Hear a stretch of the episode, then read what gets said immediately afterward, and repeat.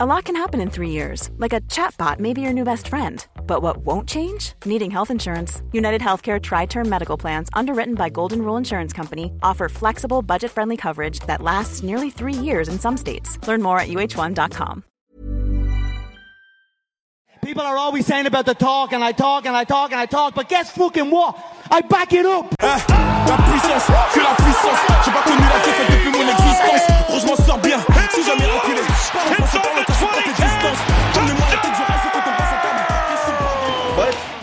bonjour à toutes et à tous, bienvenue au podcast La Sueur. Cette fois, nouvelle formule, enfin nouvelle formule, nouvel épisode qui s'intéressera aux pépites parce que vous le savez, on aime bien les pépites, les espoirs. Et là, on va parler des espoirs français.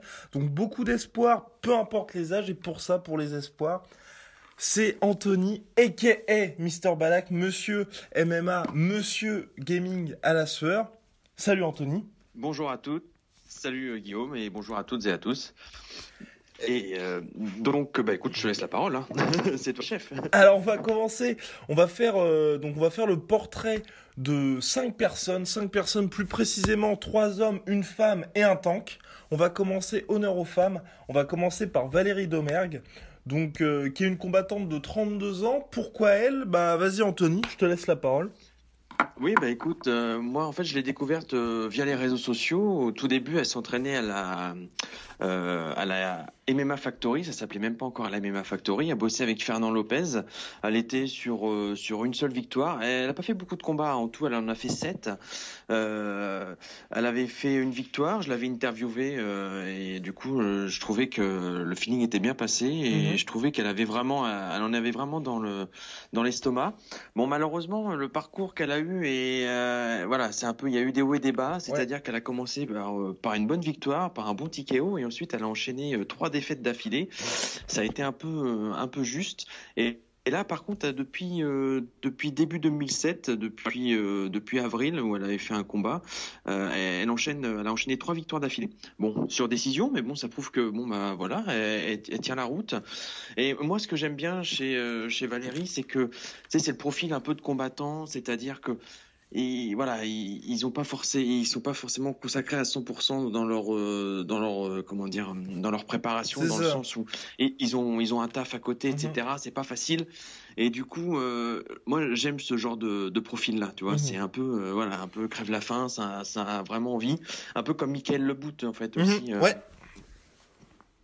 Un peu dans le même genre en fait et, et j'aime beaucoup ces profils là et Valérie est super sympa super humble et euh, et, et du coup bah là je pense que euh, ça y est là elle est sur une bonne dynamique et euh, alors maintenant euh, d'après ce que j'ai pu comprendre elle n'est plus à la MMA Factory elle est à Free Fight Academy. Ouais.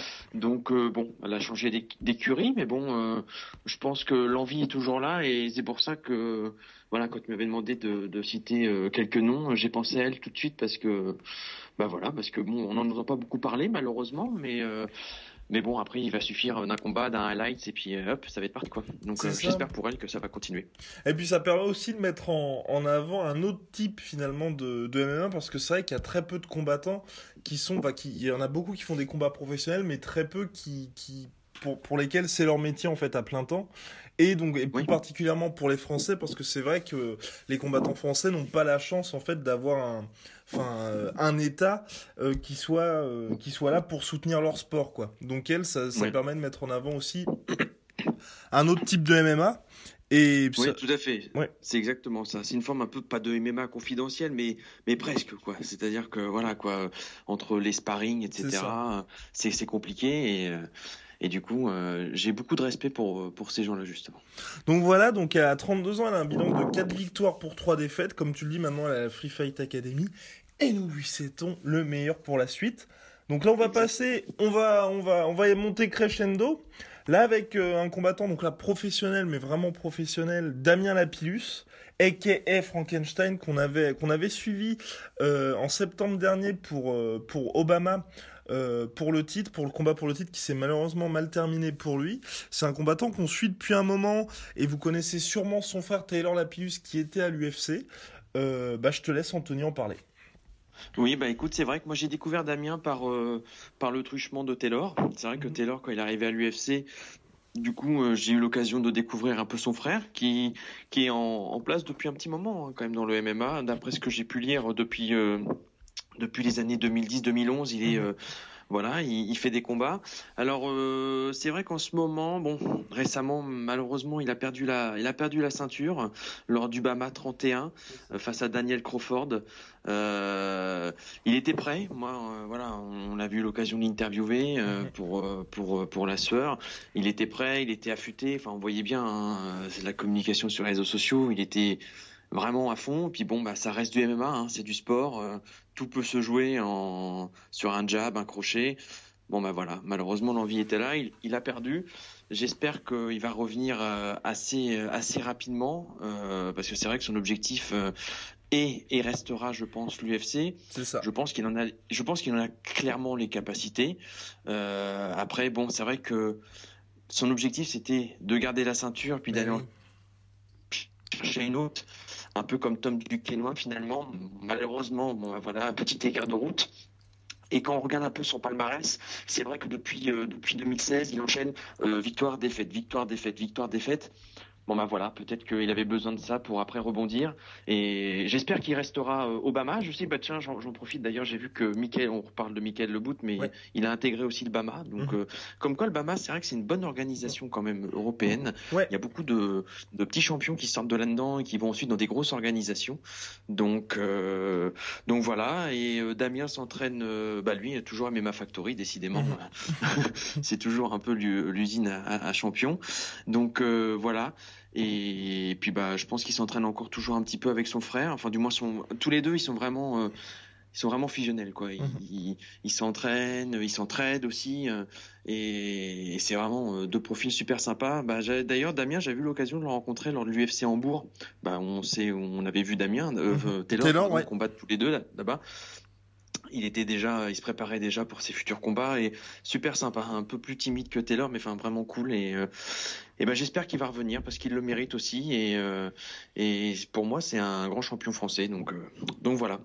Après, effectivement, c'est toujours ça le problème, c'est quand on est Obama, c'est vrai que c'est un super tremplin pour les autres organisations, donc Bellator, euh, Bellator UFC, mais effectivement, il faut une winning streak, il faut, il faut quelque chose qui Ouais. puisse, euh, qui puisse intriguer les matchmakers, surtout dans la division featherweight qui est quand même déjà bien fournie à l'UFC. Là, c'est- ça le problème. C'est ça. Et, et là, c'est vrai que là, c'était un combat pour le titre, donc forcément intéressant aux yeux des, aux yeux des scouts, mais euh, défaite par KO, forcément. Là, c'est là.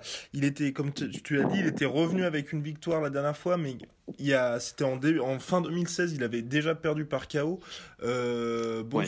il faudrait, il faudrait une petite série de 5 victoires. Là, il a 29 ans, vent, donc il entre dans son prime. Petite série de 5 victoires, 4-5 victoires pour pouvoir euh, voir au-dessus, quoi.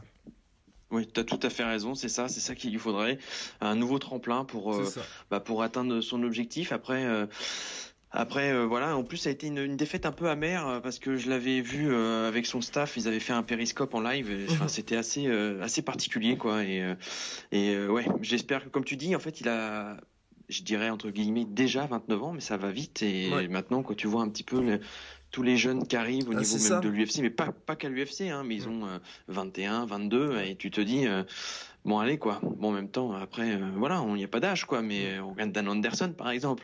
Mais bon, ça, ça serait bien que ouais, ça serait bien que repartir sur une bonne série, euh, ça serait cool. Bien, donc maintenant un autre combattant qui est aussi dans le circuit depuis pas mal de temps, euh, qui a tout connu ou presque, c'est Karl Amoussou, euh, qui a récemment euh, devenu opté pour la nationalité allemande et qui Oui. là euh, cherche euh, à, à aller à l'UFC dans sa quête du Graal. Il est sur une série de victoires.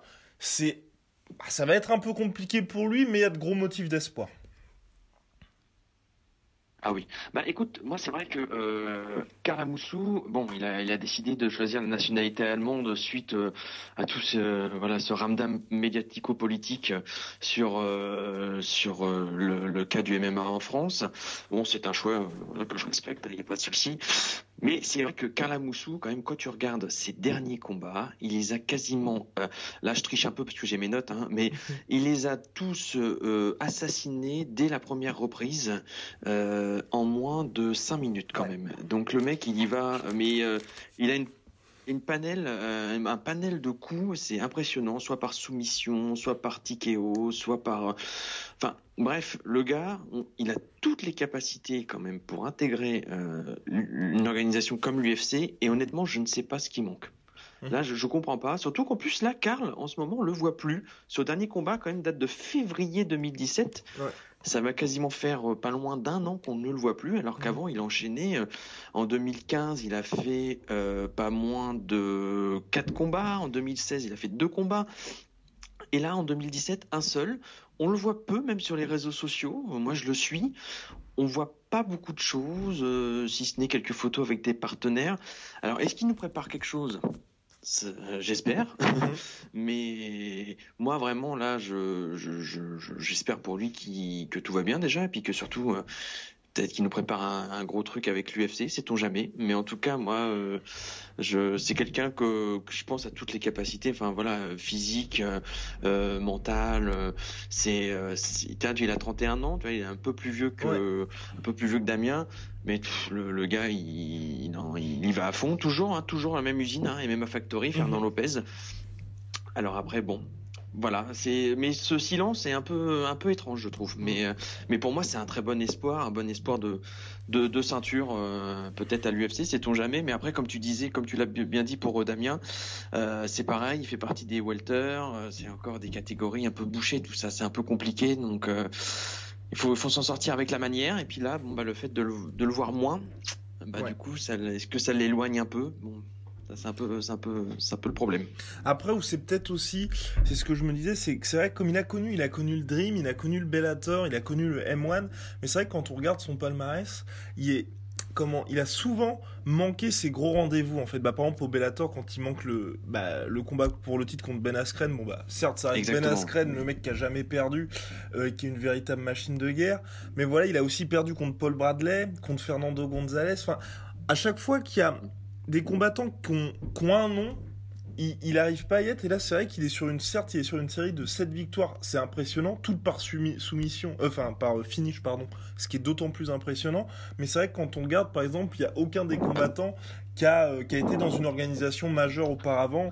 Et c'était dans enfin il a été un peu excusez-moi l'expression mais un peu de journeyman dans le sens il a il a été aux quatre coins du monde pour pour pour ces victoires là donc c'est peut-être ça aussi qui manque mm. euh, aujourd'hui qui lui manque aujourd'hui pour justement passer le, le next level justement c'est d'avoir d'arracher un ou deux noms euh, un ou deux champions. Parce que là c'est vrai que le Cage Warriors contre Matin Man bah, ça reste Matinman, quoi, quelqu'un que les gens ne connaissent pas forcément et que c'était plus, bah, effectivement, euh, le combat, c'était plus Karlamoussou qui allait combattre pour euh, récupérer le titre, quoi. C'était lui la star du combat. Ouais, c'est vrai, tu as raison. Tu as raison. Et je pense que, je pense que le combat contre, contre, contre Ben, euh, ça, je pense que de manière inconsciente, ça doit encore lui trotter un peu dans la tête. Le combat date il y a bientôt 5 ans maintenant. Mais je pense que inconsciemment, ça doit trotter là-dedans. Et comme tu dis, c'est vrai que malgré la volonté du gars, hein, quand même, je veux dire, euh, moi j'ai pu voir comment il gérait aussi un peu sa carrière en off. Euh, tu sens qu'il contrôle tout et, euh, de, bonne manière d'ailleurs. Mais c'est vrai que quand tu regardes son palmarès, au niveau quand les gros noms arrivent, bah malheureusement, bah voilà, il, perd. Alors soit par décision, soit par soit par. Mais voilà, comme tu dis, en fait, il n'y a pas ce il manque peut-être encore un gros nom, un gros truc à. moi, je pense qu'il manque encore un gros combat pour. Euh, allez hop, passer à un autre level. Ouais, c'est ça, c'est ça. Même si, bon, comme on l'a dit, un Ben Askren n'est rien de honteux parce que, bah voilà, le mec a fini invaincu. Là, il va disputer son dernier combat le 24 novembre. Il a battu Koreshov par TKO et c'est le mec qui s'était fait virer du Bellator parce qu'il était trop chiant et même l'UFC n'en voulait pas. Donc, bref, euh, rien de honteux, quoi. Maintenant, pas à rougir. Voilà. Maintenant, on va passer. Donc là, ça y est, ça y est, on entre dans le dur. Les, deux gars sont à l'UFC. On va commencer par l'espoir, donc qui a été plusieurs fois prospect de l'année et qui a fait le passage à l'UFC, euh, qui avait réussi le passage et qui avait commencé par une belle victoire, donc en avril 2017. Donc Tom Duquesnoy euh, qui avait remporté la victoire au deuxième round par euh, TKO contre Patrick Williams. Donc une victoire spectaculaire certes, mais qui avait montré qu'effectivement le Français pouvait se faire toucher. Et là, il était revenu, donc le 7 octobre dernier, on l'avait interviewé, on avait fait la preview, il était revenu contre Cody Staman. L'américain qui était au profil similaire, hein, dans le sens profil similaire, plutôt dans le sens euh, bilan, un bilan en carrière à peu près, à peu près similaire, et qui arrivait, qui était, qui était depuis pas longtemps à l'UFC. Et malheureusement, cette fois, il a perdu par décision partagée. Euh, c'est un, un coup d'arrêt pour le français parce qu'il faut pas se mentir qu'il était là sur l'autoroute du succès. Et bah, je te laisse, Anthony, euh, passer euh, sur, sur le cas du Quénois. Non, mais c'est vrai que tu as raison, c'est-à-dire quand même, euh, il faut pas, il est quand même son palmarès. Il y a quand même euh, 15 victoires, 2 défaites seulement. Euh, il a 24 ans hein, quand même, Tom Duquesnoy, donc il est super jeune. Euh, donc lui, il s'entraîne à Jackson Wink MMA Voilà. aux États-Unis. Il a quand même. Autant on a, on a pu commencer avec des gens qui n'avaient pas de sparring partner. Lui, il a carrément, euh, il est dans le Golden Premium au niveau des, au niveau de ses équipes. Euh, faut pas oublier quand même que Obama, euh, il a brillé, il a obtenu deux ceintures. Une fois, j'avais même dit, si Tom Duquesnoy, ce sera le seul Français Obama qui aura plus de ceintures que de pantalons, quoi. Tellement que le gars, il est arrivé, il enchaînait tout le, il enchaînait tout le monde. C'est un truc de fou, bien sûr, comme tu disais. Comme tu disais si bien, c'est un peu l'autoroute du succès. L'UFC, je pense qu'ils lui ont ouvert les portes de la cage en grand, Mhm. euh, et c'était tout à fait mérité. Après, c'est vrai que voilà, bon, il y a eu un premier combat qui, un bon combat. Euh, il a gagné par TKO, je me souviens, avec des, euh, des bons, euh, comment dire, des jolis elbows Mhm. au visage. L'autre, il s'est bien pris, mais comme tu disais si bien, voilà, il a montré que il pouvait, on pouvait le toucher, on pouvait. Euh, comme, on, comme on pourrait dire, s'il saigne, alors on peut le tuer, quoi, Mhm. clairement. Donc, c'est-à-dire qu'on peut l'avoir. Et son dernier combat contre Go- Cody Staman, et moi, quand j'avais vu le combat euh, en, en live, je me suis dit, eh mince, je sens, on, on sent de toute façon, quand tu regardes un combat, tu te dis, oh la vache, il y a la jauge, euh, il y, a- il y a le cardio qui commence à baisser et tout, et tu sentais que, alors est-ce que c'est un premier rendez-vous manqué? Je ne sais pas, mais en tout cas, euh, voilà, c'est encore une première fois un, un premier bouchon sur l'autoroute du succès, si je peux me permettre. Parce que c'est clair que lui, je pense qu'à mon avis, euh, s'il enchaînait encore euh, peut-être, euh, allez, j'ose m'aventurer jusqu'à 3-4 victoires, je suis sûr qu'il pouvait avoir un, un title shot dans pas longtemps. Mhm. Je pense. Après, je, je peux me tromper, mais c'est comme ça que je ressentais les choses quand je voyais Tom Duquesnoy. Et surtout qu'en plus, aux États-Unis, enfin, du moins, l'UFC avait l'air de l'avoir dans ses bons petits papiers. Enfin, Ouais. c'est comme ça que je le voyais quand je vois un peu, ça se voit, ça se sent d'ailleurs sur les Mhm. réseaux sociaux, Dana White, quand tu vois les previews pendant les combats, Mhm. tu sens qu'il mettait un peu en avant. Bon, première défaite. Après, je, je sais pas, pour l'instant, ils ont, si je me, sauf erreur de ma part, je pense pas qu'ils aient annoncé un prochain combat pour Non. lui tout de suite. Non, non, non. Donc, euh, Non, mais c'est vrai. voilà. Ouais. mais- Mais cette défaite, ça va être un peu. Je pense que pour lui, il va falloir remettre, enfin, se remettre en question parce que, en soi, euh, Ouais. Cody Staman, avec tout le respect que, que j'ai pour lui, hein, qui est quand même assez grand, il a, il a certes un bilan de 16 ans en carrière. Il a, il est effectivement assez jeune puisqu'il a 27 ans, mais c'est vraiment le, comment dirais-je, le boxeur lutteur par excellence quoi donc vraiment en soi quelqu'un qui ne Mm. devait pas qui n'était pas ré- révolutionnaire dans son approche et on a pu voir en fait que c'était surtout physiquement qu'il avait posé des problèmes à Duquesnoy en l'amenant au Mhm. sol et Tom n'arrivait pas à se relever et donc là c'est c'est plutôt tout ce qui est tout le principe de la weight cut on sait que c'est un Hiring for your small business? If you're not looking for professionals on LinkedIn, you're looking in the wrong place. That's like looking for your car keys in a fish tank. LinkedIn helps you hire professionals you can't find anywhere else, even those who aren't actively searching for a new job but might be open to the perfect role. In a given month, over 70% of LinkedIn users don't even visit other leading job sites. So start looking in the right place. With LinkedIn, you can hire professionals like a professional. Post your free job on linkedin.com/people slash people today.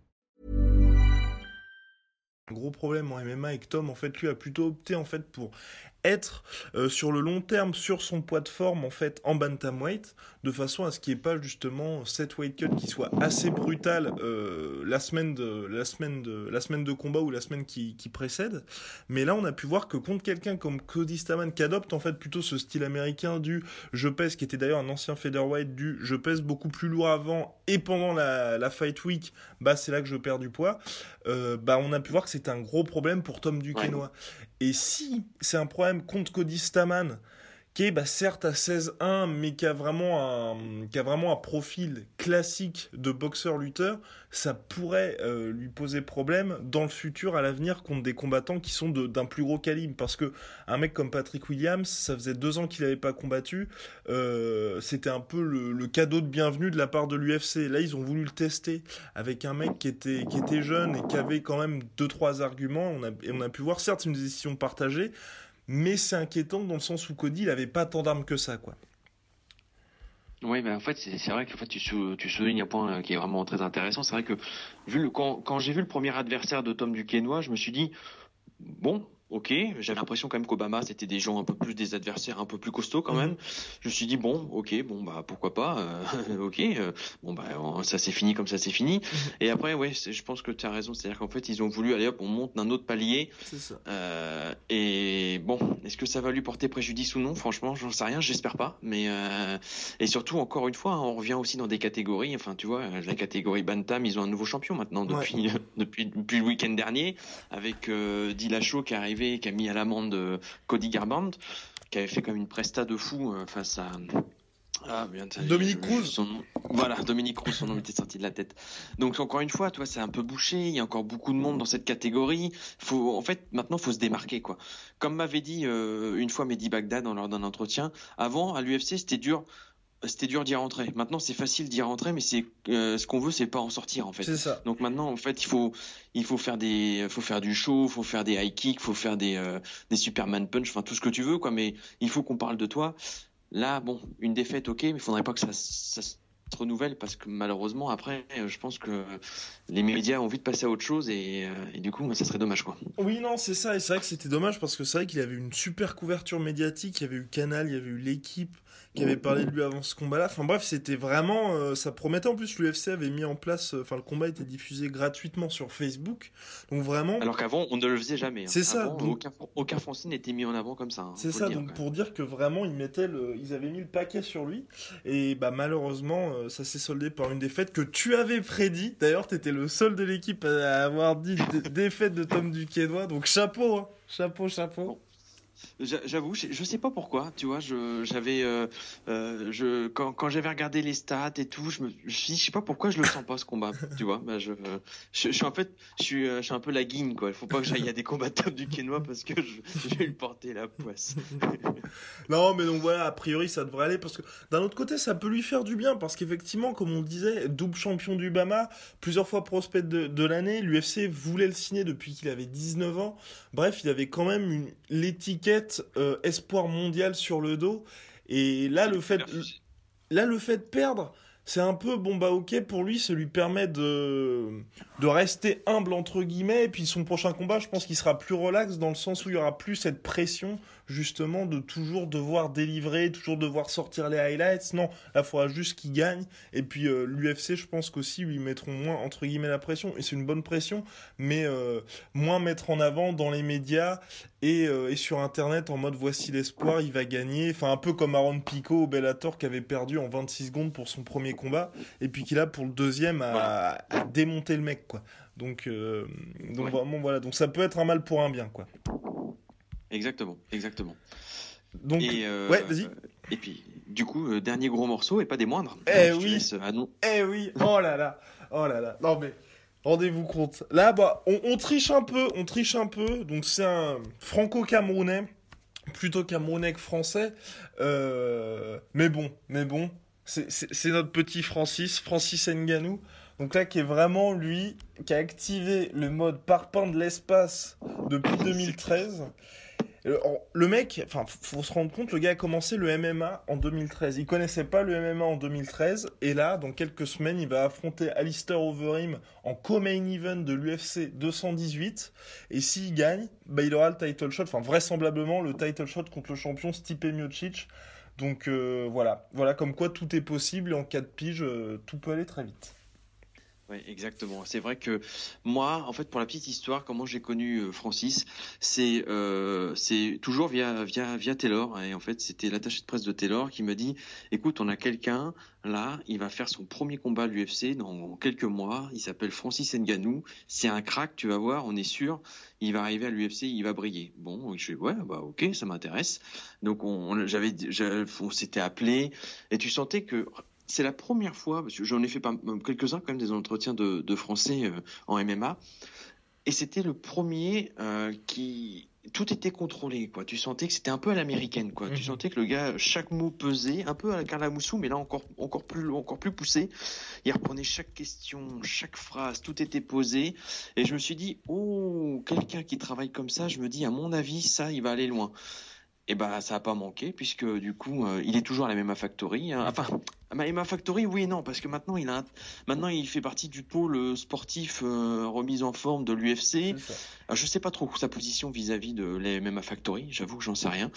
Euh, mais mais du coup, euh, il a commencé euh, très fort, d'ailleurs, avec, mhm. euh, je me souviens, au tout début, c'était genre le premier combat de Early Prelims face à, à, Luis, Luis Enrique. Je rigole parce que je me souviens encore de ce, cet uppercut oh, mais... qui a fait mal aux dents. J'avais mal pour le, pour le pauvre gars en face. Et rien que là, de toute façon, tu l'avais vu, euh, je me souviendrai, euh, je pense que je me souviendrai toujours. Il y a euh, Dana White qui avait tweeté Welcome to the UFC. Et je suis d'accord. Ok, donc lui il est dans les bons papiers, c'est parti. Et il enchaînait quand même pas mal. Il y a eu Luis Enrique, Curtis Blade, lui il l'a envoyé direct à l'hosto parce que l'arbitre a arrêté le combat. Il y a eu notre, notre petit comment est-ce qu'il est russe ou pas Boran Mikhailovic? donc lui c'est pareil, il l'a eu en, en, moins de deux minutes. À chaque fois, il, en fait, il les extermine en, en, en, très peu en très peu de temps. Mhm. Donc il y a eu Anthony Hamilton aussi. Alors lui, il avait failli, enfin je sais pas si tu te souviens, il avait quasiment arraché le ah bras par soumission. Ah Donc c'était, il avait fait une Kimura, mais j'ai l'impression qu'il allait lui péter le bras. et, euh, et ensuite, euh, bah, Yarlovski quand même, hein, c'est pas non plus un, petit nom. Et, et, puis voilà, donc euh, Francis, c'est déjà une carrure. Tu sens que le gars à côté de toi, il passe pour un, il est gigantesque, que du muscle, une vraie force physique. Après, c'est vrai qu'on disait, ouais, Francis, qu'est-ce que ça va donner au sol euh, On sait pas trop. Bon, c'est vrai qu'à ce niveau-là, bon, c'est vrai que chez les heavyweight, bon, euh, euh c'est souvent, ça reste souvent debout, mais on sait jamais aussi. Un bon heavyweight euh, qui est au sol, je peux dire, il peut faire mal. Hein. On peut se rappeler de, de de ah putain j'ai que des trous aujourd'hui. Euh, Ken Velasquez qui s'était fait avoir par soumission euh, lors de sa lors de sa remise de, de, de titre qui c'était euh, je ne sais plus le nom du brésilien aide-moi mais euh, contre Fabricio Verdum ouais. Voilà, c'est ça. Donc voilà, Fabricio Verdum qui est quand même au sol, c'est pas une chèvre, donc du coup forcément là, donc après, Alistair Overeem, moi je dis qu'il est honnêtement, il est prenable. Euh, je pense oh, mon avis, s'il l'attaque euh, dès, dès, le dès le début, euh, je pense pas qu'Overim, au bout du troisième round, il a encore le cardio nécessaire pour tenir. Après, voilà. S'ils tiennent jusqu'au 3, si Overeem arrive à maintenir le cap euh, jusque vers la fin du combat, à rester debout, etc. On sait jamais. Avec la décision, avec les juges, on sait pas trop ce que ça peut donner. Moi, pour moi, euh, voilà, c'est le gros, le gros espoir en termes de ceinture à l'UFC. Je pense que c'est vraiment lui. Clairement, il peut arriver, il peut nous, euh, nous décrocher euh, une ceinture enfin en, euh, franco-camerounaise, on va dire, à l'UFC, qui plus est chez les heavyweight. Et en plus, non seulement il peut la, il peut la décrocher, mais je pense qu'en plus il peut la, il peut la garder. C'est ça le truc. Donc, donc pour moi, Francis, c'est vraiment une valeur sûre. après, je mettrais juste un petit, voilà, faut toujours, là, il est dans une bonne dynamique, il est pas loin d'être sur le toit du monde, mais faut pas arrêter, euh, voilà, faut rester à tête froide, parce que voilà, on est au dernier étage, ça serait dommage de se viander dans les escaliers avant d'arriver sur le toit. Donc, ça. je pense que voilà, gardons, gardons la tête froide, les pieds sur terre, et puis on y va. Bon, je pense qu'on peut lui faire confiance là-dessus, mais bon, c'est vrai que de temps en temps, tu sais, quand t'es dans la, surtout qu'en plus, quand t'es dans la machine du truc, tu vois passer, j'ai vu, on voit avec des Conor McGregor, Georges Saint-Pierre, etc. Donc c'est bien tout ça, mais voilà, faut pas, faut pas oublier aussi après euh, tout ce qu'il y a derrière. Mais bon, voilà, c'est une petite, euh, petite mise en garde, je dirais. Mais bon. Ouais, après bon, Après, moi, ce qui me fait peur, c'est que ça reste quand même Alistair Overeem. Bon, Anthony Hamilton, en soi, c'est vrai que la, la Kimura était hyper puissante, mais elle était pas hyper clean. Contre Andrei Arlovski, c'est une branlée. C'est une branlée, mais on parle d'un Andrei Arlovski qui est qui, n'est que l'ombre de celui qu'il avait été. On l'avait vu à, Hambourg, où il avait perdu contre Josh Barnett, après pourtant avoir mis knockdown Barnett.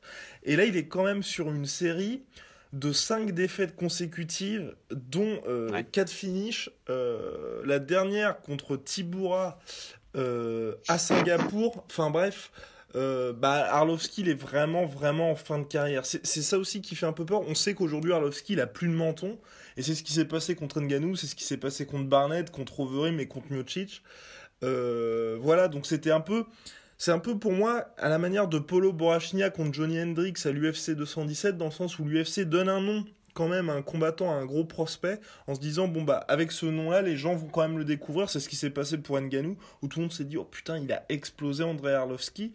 Et là, il, donc il a pas combattu depuis janvier Nganou. Là, il y a le passage avec Overeem. Overeem qui est quand même, euh, enfin, c'est le plus gros striker de l'UFC, le plus talentueux. Et concrètement, ce mec-là, s'il avait un menton solide, bah, il serait champion depuis je sais pas trop combien de temps. Toutes ces défaites, c'est à chaque fois parce que son menton le lâche. On pense, je pense notamment à la défaite contre Travis Brown, où il était en train de ruiner Travis jusqu'à ce qu'il se prenne un coup au menton et là, il n'y a plus personne. Contre Ben Roswell, c'est la même. Contre Stipe Miocic pour le combat pour le titre qui perd en, 2016, donc en septembre 2016, il y a vraiment pas longtemps. Pareil, il arrive à mettre knockdown Miocic, donc ça pour mettre knockdown Miocic, faut quand même y aller. Il arrive pas à le finir en tentative de soumission. Ensuite, bah forcément, il se retrouve contre la cage, il se prend un énorme coup, il y a plus personne. Et euh, contre Mark Hunt, il a terminé Mark Hunt par KO avec un genou, mais d'une puissance. Mais enfin bref, il a enlevé quelques années de vie à Mark Hunt. Et là, clair. Et sa dernière victoire là, c'est contre euh, Fabricio Verdum. Donc pareil, vous voyez, c'est uniquement quand vous regardez son palmarès, le mec il combat que le top du top du top. Et la dernière victoire, donc c'est contre Fabricio Verdum. Verdum qui est quand même un, un monstre, une légende vivante. Il a il a gagné par majority decision. Et là, c'est un peu la même chose que je pense qu'il peut arriver contre Francis, c'est il dominait, il dominait jusqu'à ce qu'il se prenne un coup au menton. Jusqu'à ce qu'il se prenne un coup au menton, où là c'était ensuite panique à bord en mode putain de merde, j'étais en train de gagner, faut pas que ça, soit la même histoire que contre Brown, contre Roswell, contre Miocic et contre tous ces autres combats qu'il a perdus en carrière. Et là il était vraiment en mode défensif. Et la chance qu'il a eu c'est que c'était Verdum. Donc Verdum en soi c'est effectivement un monstre du jiu-jitsu qui a vraiment fait des énormes progrès en striking, mais qui a pas cette puissance que Nganou dégage et cette, euh, cette finalement cette confiance en lui au niveau du striking. Donc il a réussi à gagner. Mais à mon avis, un, mec comme Alistair Overeem, on parle quand même d'un gars qui a, pris 3 KO en carrière en kickboxing, 15, euh, 10 KO en carrière en, en MMA. Euh, Aujourd'hui, je pense que concrètement contre euh, Nganou, ce qui serait intéressant, ce sera une bataille de deux strikers avec à mon avis Overeem qui dominera dans le sens qu'il y a beaucoup plus de, de variété parce qu'il y a aussi eu le changement depuis qu'il s'entraîne à Jackson Wink où là on a vraiment vu les progrès. Je pense que techniquement il est au top mais effectivement c'est ça c'est si si Nganou arrive à le toucher je pense que ça se terminera extrêmement vite.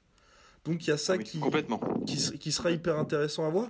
Et aussi moi ce, qui, ce que je trouve hyper intéressant dans ce combat ce qui fait que on sait pas ce qui peut se passer c'est que mine de rien il a jamais été touché, Nganou, encore. Comme, euh, comme tu disais, euh, on n'a jamais vu Francis être mis à mal, en fait, vraiment par des adversaires, parce qu'à chaque fois, euh, c'est lui qui a, tiré le premier, je dirais. Donc là, c'est vrai que quand même, Overeem, il a un certain, un certain background dans les arts martiaux. Donc, bon, il suffit, maintenant, c'est du MMA, hein. il suffit d'un high kick, d'un uppercut, d'un crochet, et on ne sait pas, hein, ça se trouve, Francis, euh, avec un, un, un, coup à la tempe ou au, ou au menton, et euh, soit il a un menton d'acier, et ce que j'espère, soit il a un menton en carton, et là, il part, euh, il part dans les lumières, et puis c'est fini, quoi. Donc, donc là, je pense que enfin, enfin, on a un vrai test. Moi, je pensais vraiment qu'avec Arlovski, ça y est, Francis arrivé, on lui donnait, comment dire, on lui donnait un peu de viande, voilà, un peu de viande fraîche, je dirais. Et enfin, on allait pouvoir voir son potentiel. Bon, après, c'est vrai qu'Arlovski, il arrivait euh, avec un, ah, voilà, euh, il arrivait un peu en fin de carrière. Bon, euh, on sait jamais, il aurait pu l'avoir, mais bon, il n'était pas du tout taillé du même bois, hein, c'est clair. Donc, donc bon, là, tous les deux, je pense qu'en plus, Overeem, il est, il est quand même assez baraque et tout. Ouais. je pense que ça peut donner un, un bon combat de, un bon combat de gladiateur, quoi. un bon truc de, un bon truc de bourrin. Euh, après, le truc avec ce genre de combat-là, avec ce genre de physique-là, c'est que du coup, c'est des gros physiques, mais ça consomme énormément euh, au niveau du cardio. C'est ça. Et ça peut, ça peut devenir euh, vite, euh, bah, vite à, à court d'oxygène rapidement, quoi, parce que du coup, bah, on a tout épuisé. combien de fois on a vu des combats au bout du premier round, bah, il y a plus personne en fait, parce que du coup, il y a plus de cardio, et puis ça se termine en mode, en mode bagarre de bistrot, PMU. donc du coup, mais bon, écoute, on verra bien. Moi, je trouve qu'en tout cas, ce qui est génial, c'est que quand même Francis, il est en common event d'un UFC, ce qui est pas rien du tout. Ouais, ouais, ouais. En étant arrivé à, l'UFC en 2015, en décembre 2015, il faisait son premier combat, quoi. Complètement. Mais là, je pense que tout ce qu'on a pu dire un petit peu là euh, euh, sur les combattants, il a, il- je pense qu'il a réussi à se mettre directement dans les bons petits papiers de Dana White. Il, il a su, voilà. Mais en fait, c'est la catégorie qui veut ça aussi. Chez les heavyweight, euh, t'arrives, euh, tu peux foutre un parfum de l'espace comme tu disais, et puis bing, ça y est, hop, tu fais la, la une de Fox News, la une des réseaux sociaux, et tout le monde va parler de toi, et puis euh, tout le monde, voilà, c'est comme ça que ça marche. C'est ça. Donc après, voilà. Euh, là, par contre, faudrait pas qu'il se fasse cueillir en mode, euh, en mode euh, à l'inverse, quoi. Comme Oui. lui, il peut envoyer des à l'hôpital, faudrait pas que ça se passe pareil pour lui, parce que du coup, voilà. Euh, je peux te dire mince. euh, Et d'ailleurs, euh, je pense que c'est peut-être pour ça aussi que finalement Dana White, il l'a un peu rapatrié peut-être aux États-Unis pour l'avoir un peu plus proche de lui. Euh, moi, maintenant, tu regardes, tu regardes un, un, un event UFC, euh, Ngannou, il est partout Ouais. pas partout. Donc euh, c'est tant mieux, c'est génial, c'est bon signe.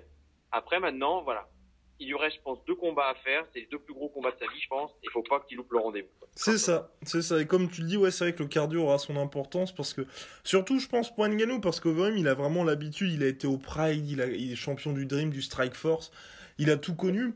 Et euh, Ngannou n'a jamais co- combattu plus de deux rounds, donc ce sera quand même intéressant à voir. Enfin bref, ce sera à l'UFC 218 le 2 décembre prochain. Donc euh, l'avant-dernier événement euh, numéroté de l'année qui promet.